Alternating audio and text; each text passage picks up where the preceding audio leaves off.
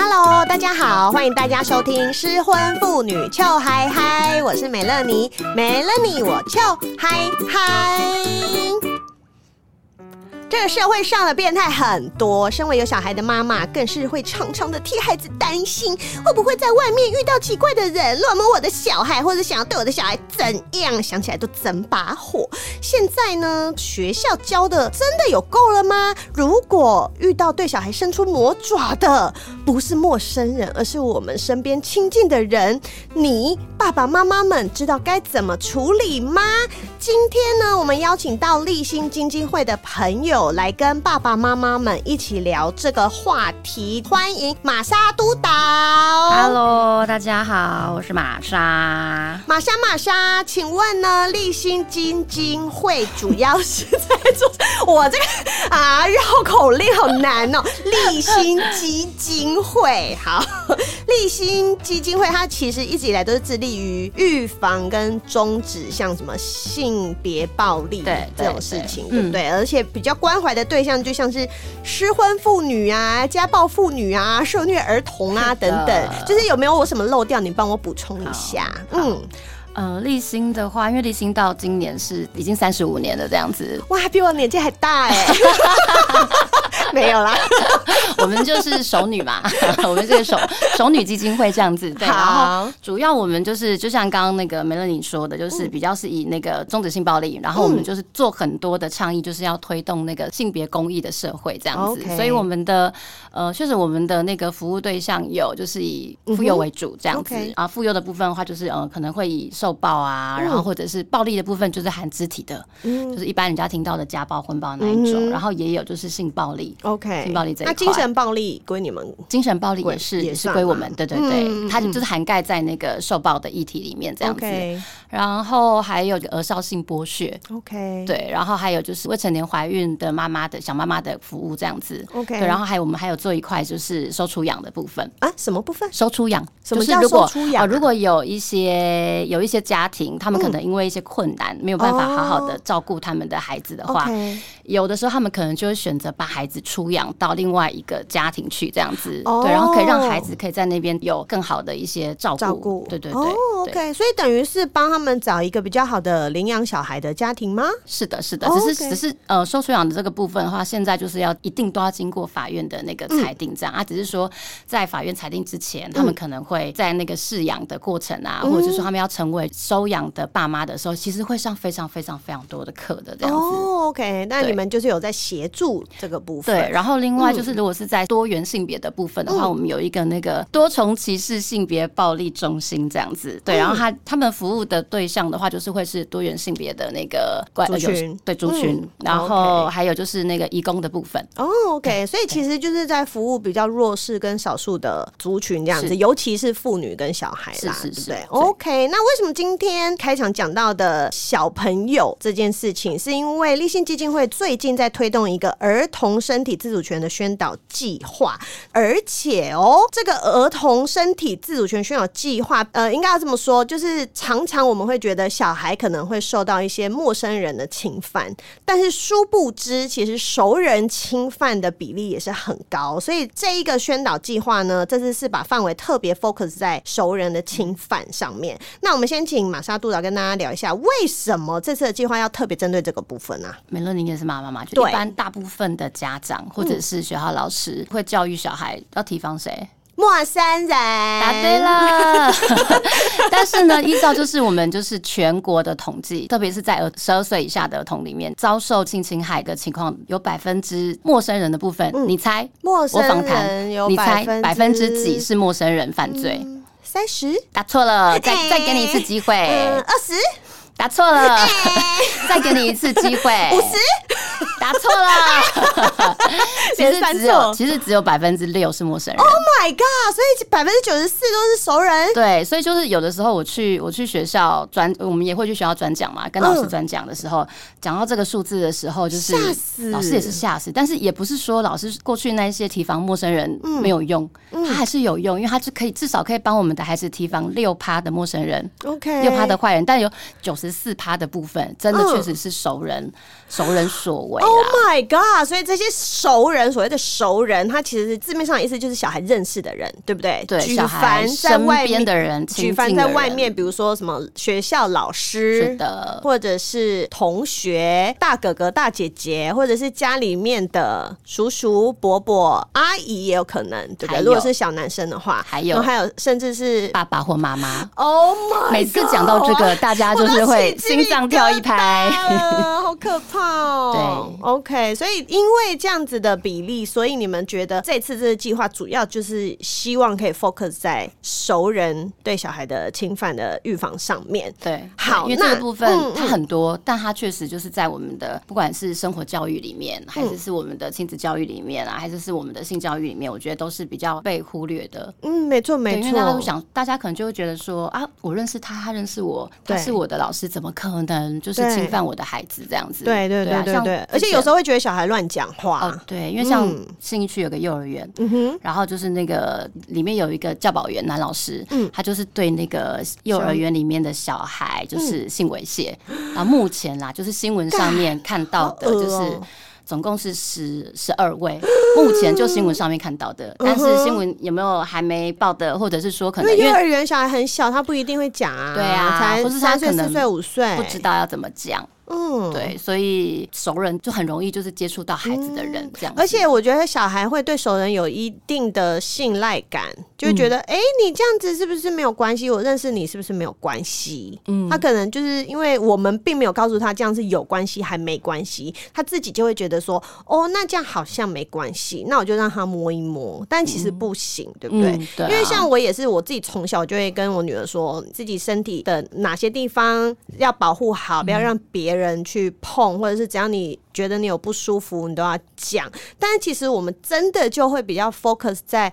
如果你有陌生人想要来对你干嘛的话，嗯、你就要赶快大叫，或者是你要去跟老师讲，或者是你要去跟旁边的大人讲，等等等等。但是其实我很很少会去说，如果哪个叔叔摸你的话，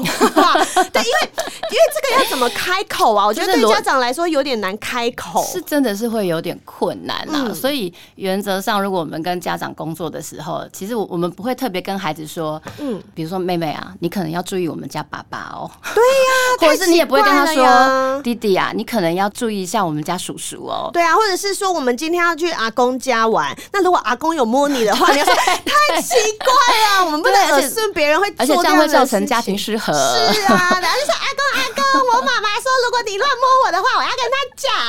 然后呢阿公的。然后又在大过年，对，对，整个被赶出去，对，好，所以通常我们跟像我们跟家长会谈工作的话，就是会比较会跟家长讨论到的，就像我我们这次的专案，就是是用儿童的身体自主权去谈的这样子，不，他就不会是设定是在谁对他，不会有一个特定对象，因为我们要就是我们要教孩子的是你的身体是你自己的，那你你会有你自己的感受，嗯那你会有你喜欢跟不喜欢别人跟你接触的方式，不管是肢体接触的，嗯，还是是那种非肢体接触的，或者讲了一些话让你不舒服的，对对对对，就是分肢体跟非肢体的这样子。因为有的时候，我觉得大人会，嗯，比较也会遗漏到那个非肢体的那个部分，嗯，对对对，就是可能有有人是用讲话讲话的，或讲些猥亵的，讲些猥亵的话的，我想要看你内裤脱下来之类的。这种话只能小鲜肉跟我讲，不准跟我女儿讲，会发火我。这样子。这样应该也是不算双标啦，哈哈，就这样子。对，所以比较是跟孩子讨，就是跟请家长跟孩子讨论身体的感受啊，然后到身体的界限，然后再到就是假设不管是谁，就是如果比如说他摸你的方式，或者跟你说话的方式，是你不喜欢的，你可以怎么回应他？这个这个这个是可以，就是我觉得是用这个方式跟孩子去讨论，这样他才有办法去类推。要不然我们的孩子其实就一岁、两岁、三岁、四岁，你。跟他讲要注意阿公，对啊，就没防到舅公啊，对不对？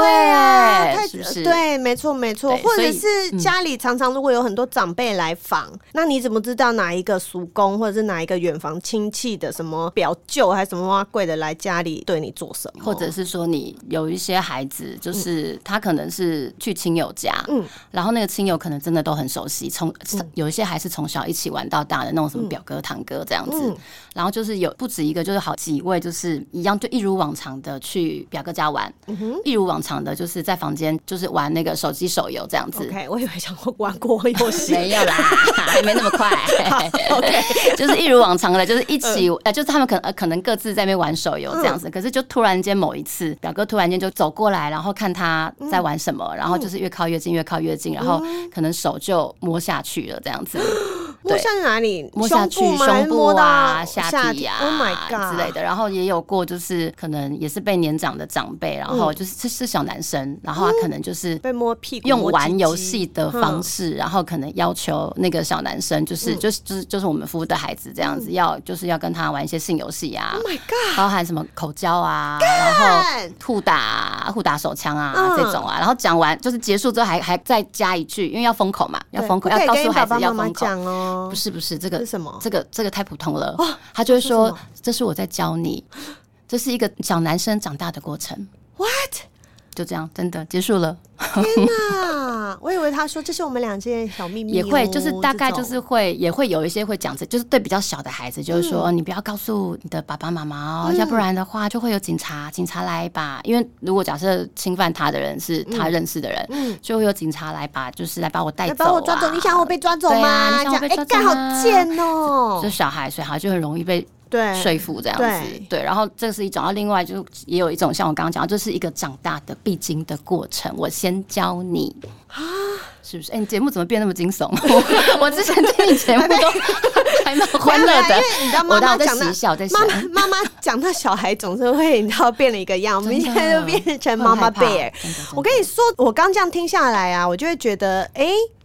那是不是平常我们就是要跟小孩建立一个非常开放的沟通的管道？没错，要让他不管遇到什么样，他觉得好像跟平常没有发生过的事情，或者跟平常不一样的事情的时候，他就会愿意要来告诉你。没错，就是、不要让他觉得说他跟别人有什么秘密，所以他不要告诉妈妈，或者不要跟爸爸说。嗯，一个就是跟孩子建立关系的那个部分，因为呃，像我们常讲是那个性教育嘛，嗯、对，然后很多可能就是某些颜色的。团体，嗯、他们可能就是以守贞啊这些为主，但是其实性教育的，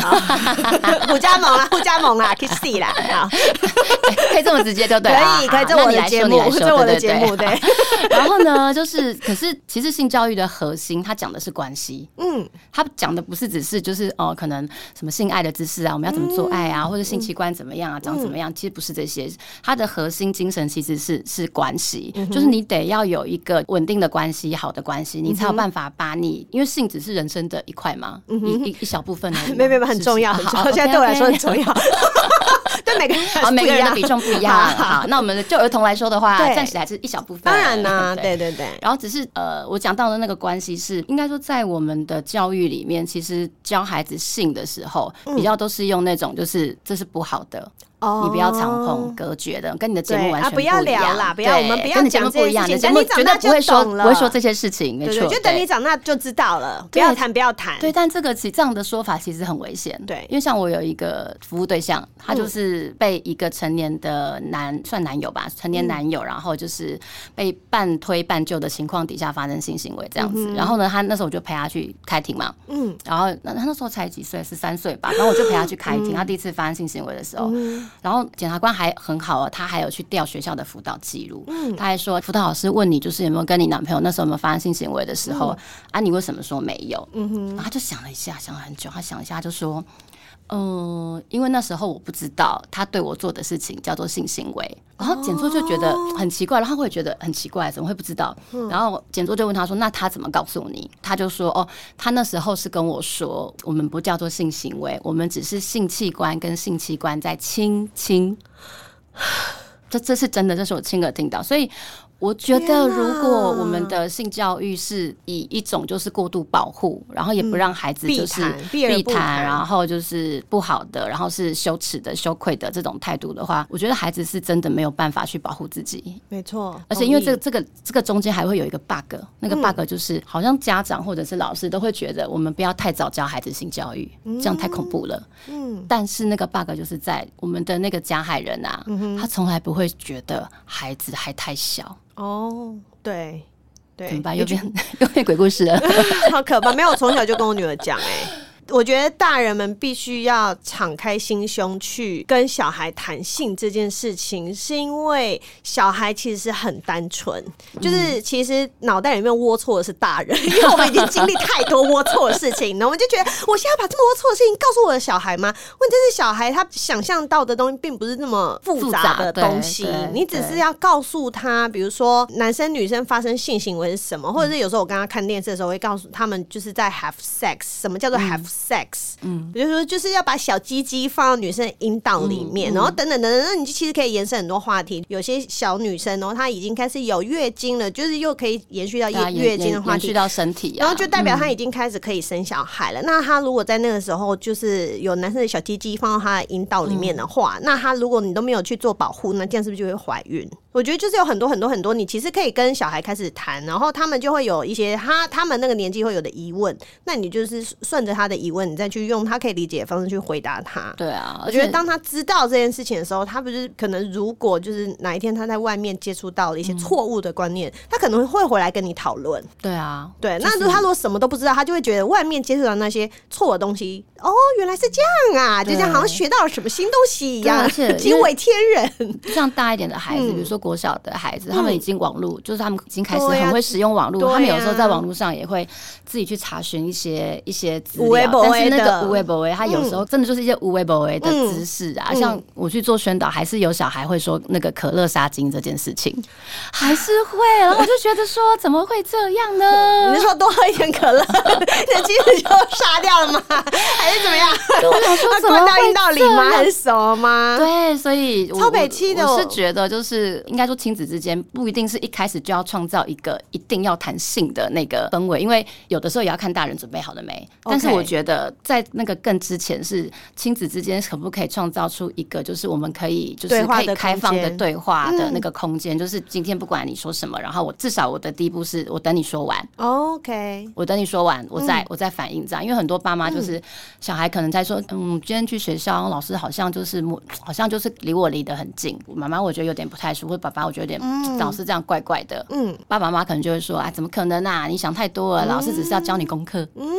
安亲班也是很多这种这样子，对，所以，我我是觉得，在当小孩在讲的事情，先不要去否定他，对，就是先就是先听这样子，OK，对，然后要重视他的感觉，对，然后有的时候小孩确实也有可能，就像我们今天的主题，他可能讲的是一他受伤害的一些内容这样子，嗯，那如果是这个的话，因为其实蛮多父母的第一个反应。就是会被吓到，然后吓，因为吓到就是直觉会是先否认。因为没有办法承受嘛，父母自己也没办法承受。想说，天啊，那个我所怎么会发生这种事情？不可能，他不会是这种人。对，如果特别是小孩反而受伤。对，如果特别是那种他可能是一个名师，嗯，比如补习班名，像那个方思琪啊，方思琪的那个，对，就是那个名师的话，有可能更会因为他的形象，然后大家更不想要去相信这个部分。但是对于那个当事人来说，只要你的起手是错了，以以我们服务的对象来说，你起手是第一句话错了的话，很有可能他就不会再讲了。哦，而且你有可能不会再，对你有可能。不会再听到他讲任何事情。好可怕！我觉得，所以家长们的心态自己也要先锻炼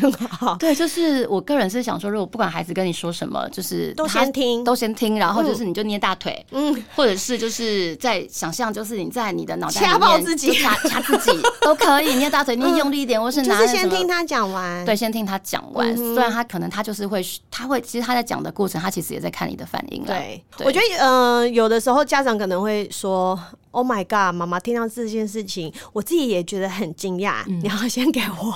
一点时间，我们等下再来讨论之类的。哦、对，我觉得因为因为大人也需要这样子的。空间呐，对啊，因为大人需要消化。我们也是一个会受惊吓的人呐，是因为我们都是人，我们也是人生父母养啊，这样子。对啊，我们其实跟小孩子有的时候遇到事情的反应，我们会是一样的，并不会因为我们是大人，我们就会很坦然的面对他。对啊，我觉得这个这些就是就很困难，因为虽然说全台湾一年可能有一万多两万件平均啦，一年一万多两万件的性侵害的通报，可是毕竟台湾还是两千万人嘛，我们可能是另外一部分没有没有遇过遇过对没有遇过就是性侵害事件的人，所以对我觉得一对一般人来说，其实那都是一个很大的冲击啊。嗯、对，不管是被当事人还是是就是当事人的重要他人，我觉得都是一个很大的冲击。可是。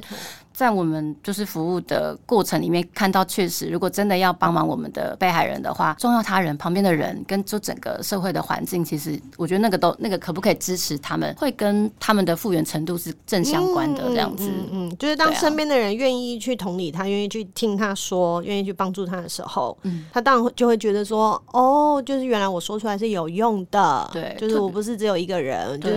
甚至他们会觉得说，我们做的不是坏事，对啊，特别是孩子。因为像这次我们的主打的对象是学龄前，就是。幼儿园的三到六岁的小孩这样子，嗯、那，那对于这些小孩不是更难吗？他们连话都说不清楚，欸。对啊，因为像嗯最近吧，我们家最近刚好有几个就是幼儿园的案件这样子，嗯，他们的共同点都是，他们当然是没有办法直接把犯案过程巨细靡遗的讲清楚这样，但他们可能会说，哦、啊，好像有一个小孩是说，就是呃，他不想要去上学啊，嗯、就是他会开小朋友他开有点出现拒学的状况，嗯，隔一天是台风假这样子，然后那小孩在台风假的那那个晚上，爸妈就说：“哎、欸，你明天不用上学，因为明天是台风假，大家都不用去上学，这样子。嗯”然后，然后对，然后小孩就说：“他说太好了，这样子我我去学校就不用被某某老师摸屁股了。” OK，他的爸妈也是这个反应。嗯，但他爸妈惊吓之后就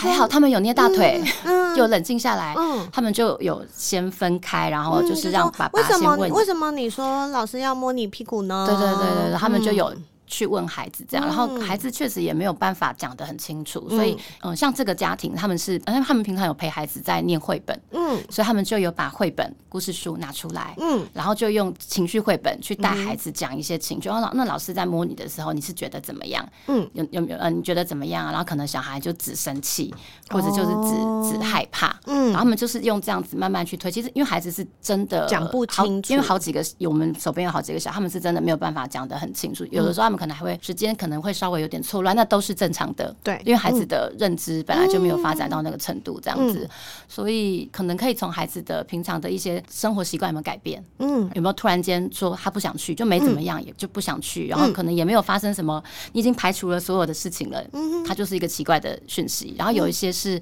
呃，如果是学龄前的孩子，他们有有在学习换尿布嘛？嗯，戒尿布。对，有的孩子是本来已经会戒了，嗯，可是后来就是突然间开始失禁。嗯，就就是他就是一个很突然的转变啦。OK，但是我觉得只要是关心孩子的爸妈，你都会发现孩子怪怪的。那都是蛛丝马迹。对啊，然后就是因为他们的语言的那个受限，所以我觉得反而是我觉得那个任务就是在大人身上，就大人有没有具备这些相关的那个敏感度？OK，如果大人其实有这个敏感度的话，你其实就会可能不要说家长，我觉得有的时候老师可能就会学校老师可能就会发现，因为像我主要的服务对象，我的客群是青少年这样子。嗯，那在青少年的客群里面，通报的单位最大量的还是是教育单位的，然后学校。家长的这个部分的话，因为我们也是用我们的就是这些教案啊、教材包啊，然后也让家长去了解说，嗯，他可以怎么样跟孩子有讨论，可能就从身体的感觉，嗯，而且身体的感觉还有还细分哦，是好的感觉还是是不好的感觉？因为他有的时候是好的感觉啊，你不能否认他那是不好的感觉的部分嘛。然后还有不好的感觉的这一块，嗯，然后如果你遇到一些就是好的感觉，但是是不适合的人，嗯哼，给你的好的感觉的时候，那因为它有很多的交错，哎，对对对，他他们还不是那么的清楚，他们还不是那么清楚的时候，就可以像你刚刚讲的，就可以来讨论。嗯，我们其实可以有很多延伸的讨论，然后有的时候是可以分得出好的感觉跟不好的感觉，都这个都还是最简单的。嗯，可是有的时候人人的感觉很复杂，比如说可能我侵犯你，但是我侵犯你结束之后，我给你一千块。啊，你得到钱是不是很开心？对，或者在侵犯过程很痛苦，可是我又得到钱很开心，然后我又拿那个钱怎么办？我又很羞愧，然后又很害怕，就是他其实很多很多复杂的情感在里面，然后就会很 confused，说这件事情到底对还是不对？对，所以如果是学。龄前的孩子，嗯、像我自己，我就会教我的孩子说，嗯、如果他觉得怪怪的，嗯，因为小孩其实不知为何，然后小孩都懂什么是怪怪的，欸，因为就是跟平常爸爸妈妈对他的方式不一样的时候啊，他就会觉得怪怪的啊。哦、那解答了，好，对，就是。对，就是小孩其实分不出来这个是好还是不好，因为有的时候可能我我他说妈妈，今天幼稚园的老师突然给我一个大玩具，别人都没有，你就说为什么？因为他摸我小鸡鸡，对，这超奇怪的吗？对，所以如果我，所以我我会教孩子说，如果他觉得他有觉得怪怪的的时候，嗯、这个时候他就可以去跟他信任的大人，嗯，或者是或者是他信任的父母家人讲说，今天好像有一件事情怪怪的。刚刚讲那个他猥亵十二个小孩的那个老师，嗯、你知道他怎么怎么怎么犯案的吗？嗯、那个新闻都写，我可以讲这样子。嗯他就是放学的时候，不是大家都要一起坐在那个一个集合的空间，然后等爸妈来接嘛。对对对。然后因为那个那个老师，他就会轮流把每个小女生抱到他的腿上。然后就用在抱他腿上的那个时间，然后就是老磨蹭他哦，还是什么？用手。他就用手会摸孩子的私处，或是有的孩子他会直接插插入孩子的那个阴道里面，而且可是因为他是每个小孩都这样，所以大家可能就会觉得，可是他手要伸到裤子里面呢？对啊，可能夏天呐、啊，哎、oh 啊、有有的时候小女生会穿裙子啊，有的小女生会穿裙子啊，或者是说她可能就是抱在。脚上，然后因为他老师比较大只嘛，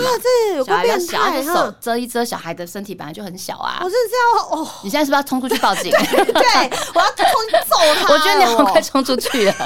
我听到这是，因为你很很容易带入自己小孩，带入自己妈妈的角色这样。对，然后但我今天其实这样讲也不是想要让就是听众妈妈恐慌，其实不是不是，我觉得还是得要回到就是防不胜防啊。对，就是一个是就是还是要回到我们要怎么教孩子身体自主权，然后认识他的身体，认识他的感受。那即便说。真的，万一不小心有遇到，真的是遇到一些不好的事情，我们可以提前知道，然后提前按暂停这样子。嗯、对，那我再插播一个，就是你知道，我们因为我们立新有一个蒲公英智商中心，OK，就是我们我们做很多童年性侵害的那个被害人，然后他可能小时候他不知道该怎么处理，他不敢处理，嗯，然后长大之后他有能力成人之后，他打电话来，然后就告告诉我们那个智商师说，对、嗯、他小时候发生可能被性侵，然后他想要寻求智商的协助这样子。就我们蒲公英中心有统计啊，嗯，你知道平均一个被害人哦，嗯，他们大概要经过多少的时间，他们才可以拿起电话打起第一通求助电话？要到他们成年，成年。我给你一个提示啊，用年来计算，用年来计算，十五年？错，再给你一次机会，二十年？错，是二十二年。Oh my god！对，所以就是因为过去就是不管是在性别教育啊、性教育啊、性平教育，没有办法有就是这么多管道去学习，或是没有去提倡这些性平教育的部分，嗯，就导致这些服务对象他们得要受苦二十二年，才有办法找到他才有办法求助。对，所以我觉得现在立新就是我们就是儿保的计划，其实我们也筹备了一一年多这样子，也是希望就是不要让我们的服务对象要等二十二年这么久。真的，真的，我现在自己讲讲都有有有点心酸，可能过度带入妈妈角色。我要，我觉得，我我我觉得，我我通常听到这种事情，我就会想说，干你娘！要是你这是发生在我女儿身上，我真的是会心痛死哎！一定的，对啊。好，我们我们我们接下来要讨论一个更沉重的话题，还有沉重的吗？更沉重的话题，接下来要讨论一个有趣的话题了吗？更沉重，更沉重的，因为呢，这个是我自己身边有朋友遇过的事情，就是你知道，知人知面不知心啊，因为。这个节目我们很多适婚妇女们在听，嗯，那你知道我们离婚以后啊，大家就想说，我过去遇到那个大烂人，我一定要再去找一个对我好的人，这样，然后可能就会开始交一些新的男朋友啊，或者是可能有一些新的伴侣关系，嗯，然后。Paul 这个人，你可能觉得我跟他很合适啊，跟他很好啊，他对我小孩也很好啊。然后殊不知，这个人如果对自己的小孩伸出魔爪的话，有的时候就是妈妈太沉浸在那个欢乐气氛当中的时候，你就觉得不可能，我的 baby 怎么可能做这种事情？就是满脑子就是不可能。因为你知道，我曾经有一个，我刚刚提到说我身边有一个例子，就是我有一个朋友，我跟他没有那么的熟，但是也是经由其他朋友辗转就是告诉我的，就是他。她有嗯两女儿，嗯，那她也是一个单亲妈妈。那她也是交了一个男朋友之后，就是一开始都很好，然后后来男朋友也常常到她家啊或者什么，然后她就会觉得其中一个女儿开始脾气变得很暴躁，一个女儿不会，但是一个女儿就开始脾气变得很躁暴躁，不喜欢跟妈妈说话。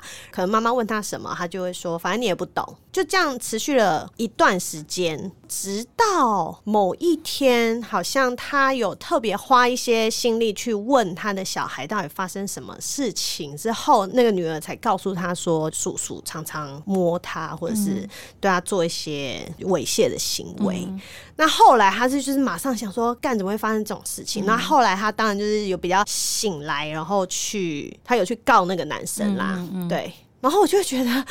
妈呀，这种事情也太恐怖了吧！嗯、就是如果你身边一个哦，你就是刚投入爱河的这个人，然后殊不知你就是染指我还不够，你还想要染指我的小孩，对、啊，就是不是染指我就好了吗？这样子，然后这样还对自己的小孩这样，然后如果是我们的听众遇到这种事情的话，该、嗯、怎么样去面对啊？因为一边就是你你喜欢的人，然后一边就是自己最爱的小孩。先说我们要怎么样去发现这件事情。好了，因为我觉得当小孩遇到这件事情的时候，他可能会有的心情会是我不敢跟我妈妈讲，因为我妈妈可能会讨厌我，因为那是他喜欢的叔叔。那小孩可能就连开口都不敢开口。嗯，妈妈可能就是 还很 happy 这样子，整天关在房间跟叔叔很开心，然后他也比较有可能会有一个阶段是比较忽略小孩的。怎么发现呢？对啊，我们要怎么样提高警觉啊？应该是说说我们要怎么去提高警觉。嗯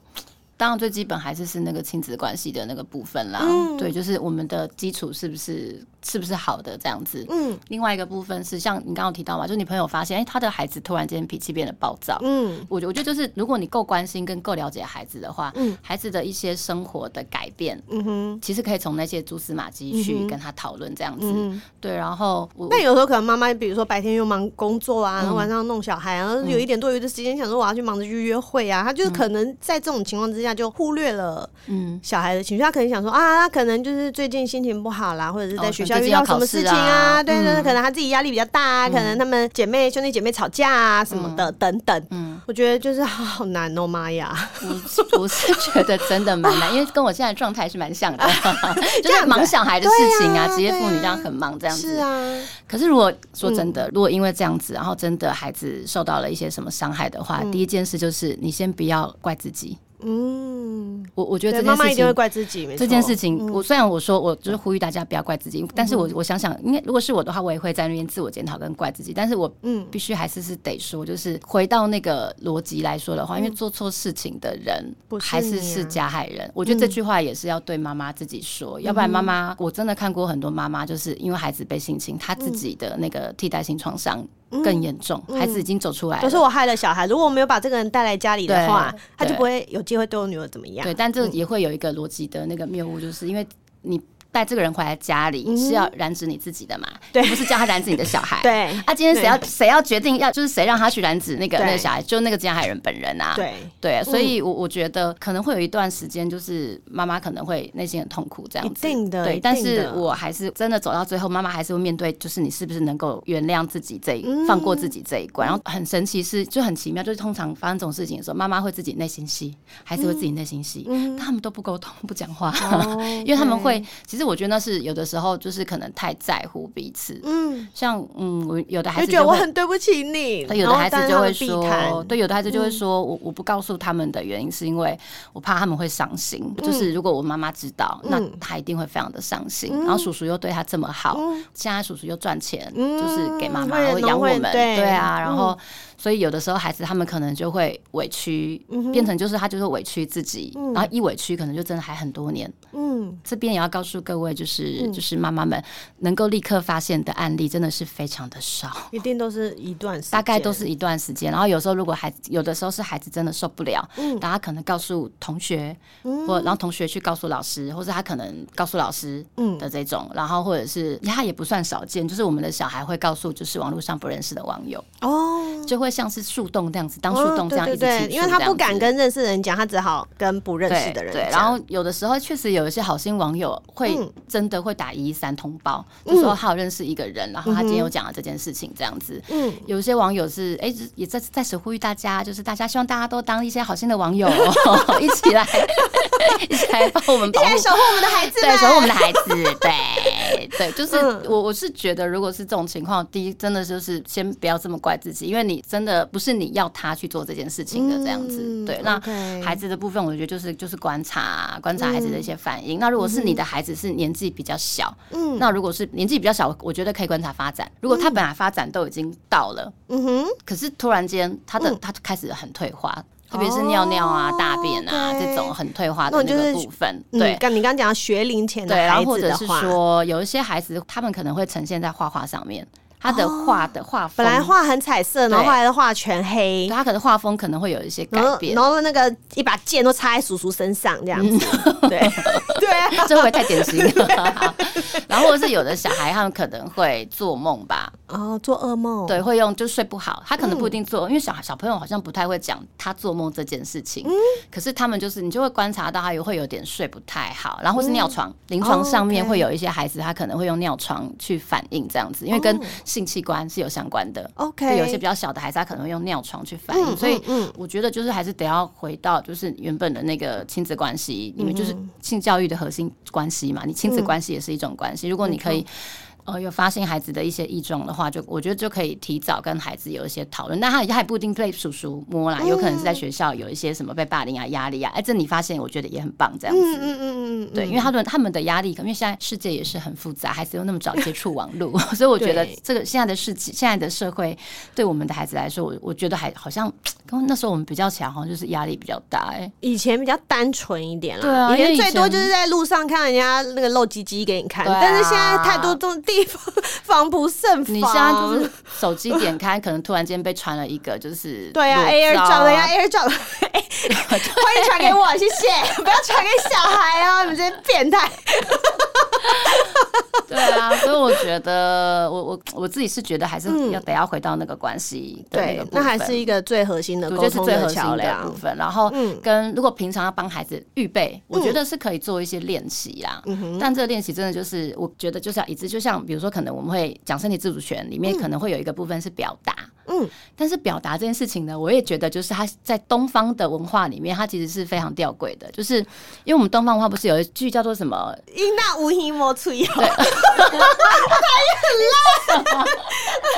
这是什么外星话？对，就是叫小孩有事不要乱说。对，就无形无形莫，就是就是你就是听就好了，你不要讲太多这样子啊，你不用多讲一些什么之类的这样。那其实它就是一种抑制抑制孩子表达的文化啊，说说说穿就是这样。就是你平常会告诉孩子说，就是哦你。你就听我的话就好了，你就听大人的话就好了。你就呃安排你去干嘛你就干嘛，你就做什么就做什么，你不要反抗啊，什么什么就不要反对，我都是为你好这样子，就没有让孩子有表达的机会。所以我们就是要从根本去推翻这个东西。对，然后一旦孩子对掉轨的就是在一旦孩子出事了，你就来怪孩子说啊，你怎么不早说？可是他想跟你讲的时候，你都叫他不要讲啊！你不是叫我不要讲，不是叫我无无一莫催，无意莫吹，无意莫吹。算了算了算了算了算了，我客家人呐。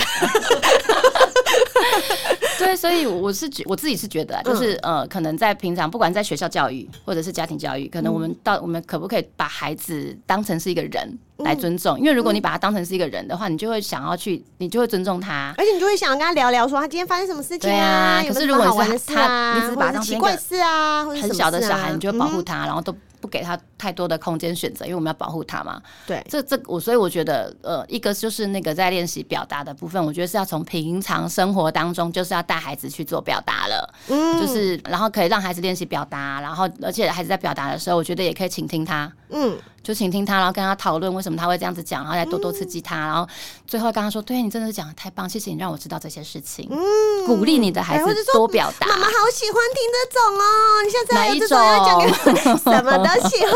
OK，我最喜欢听这种了，你要多讲给我听哦。好想知道哪一种，白天跟晚上的不一样。OK，没有啦，我说小孩，我要预约晚上的，小孩的小孩的。对啊，所以就是我觉得是老小孩的那个表达。能力的那个练习，一个是这个，然后另外就是可能，我觉得也带孩子去学习，感受各种不同的感受。我觉得带孩子认识感受啊，因为有的时候他可能别人摸他那种，就是那种毛毛的那种感受，孩子可能不会讲，但他不喜欢。OK，对，所以我觉得可以带孩子去多多认识一点感受的词汇，那可以用绘本。嗯，我觉得还带孩子认识情绪啊、感受，那个其实我觉得蛮多绘本是可以使用的。这样子，嗯，就是家长自己如果不知道怎么办的话，其实有很多工具可以协助。有很多工具，对啊，你不用硬上啊，这样子也是。你说什么硬上？有点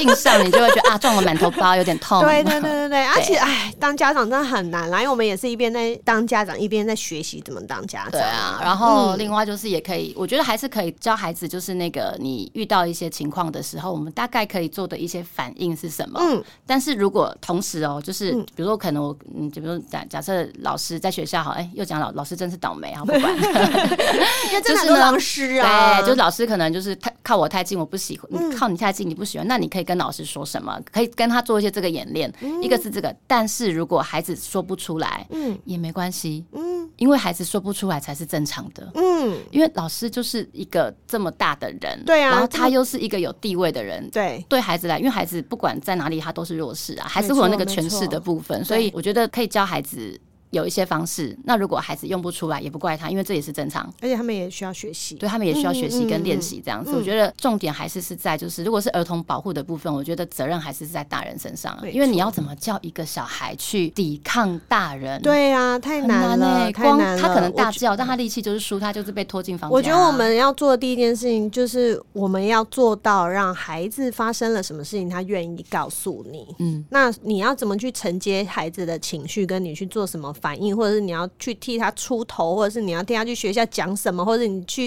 替他找舅公算账，这些，嗯、我觉得这些这真的都是大人，大人，而且你怎么做，还是会看在眼里。哦，没错，他就会知道说，哦，原来我知道我是有靠山的，原来我知道这些事情我是可以讲出来的，原来我知道如果我下次再遇到这样子的事情的话，我不用害怕。对啊，对，我觉得重点还是是在重要他人、大人跟整个环境，可不可以提供我们孩子这样子一个。